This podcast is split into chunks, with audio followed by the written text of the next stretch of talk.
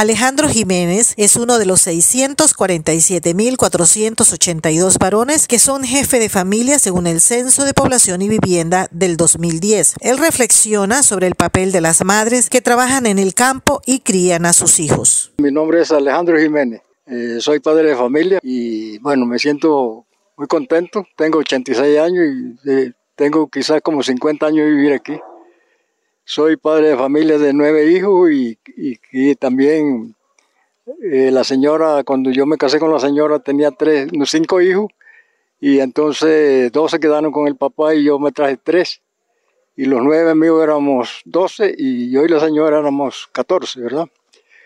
Yo los mantuve aquí como pobre, trabajando día a día por ahí, agricultura, pedacitos de frijoles, maíz, arroz. Y, eh, comencé trabajando aquí con algunos patrones que todavía existen aquí.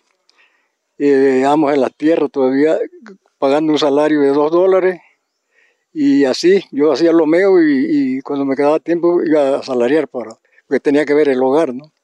Y la señora por otro lado también lavando ajeno, lavando las vecinas por ahí y gracias a Dios pues salimos ya del, de todo, el hijo menor ya tiene 30 años, así que y a mí me duele muchas veces que eh, la situación ahora de muchos hogares, hay muchos hogares que se, se, disuelven, ¿verdad? Por pequeños problemas, muchas veces, ¿no? Problemas a veces, problemas económicos, problemas de pareja, ¿verdad? Que siempre es natural muchas veces y que no saben afrontar, ¿verdad? Los problemas.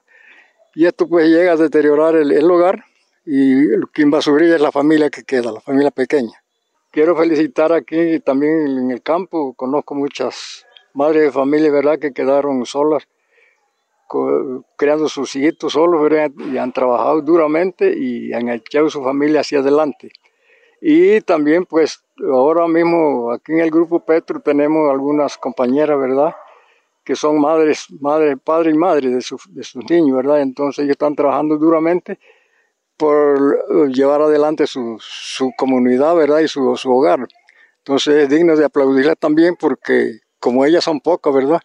Como ellas son pocas porque se da muchos casos de que abandona el papá la señora y la señora abandona a los hijos. Entonces todavía aquí no se ha dado eso, porque aquí la, la mujer campesina es muy responsable y, y muy responsable a mantener a su familia.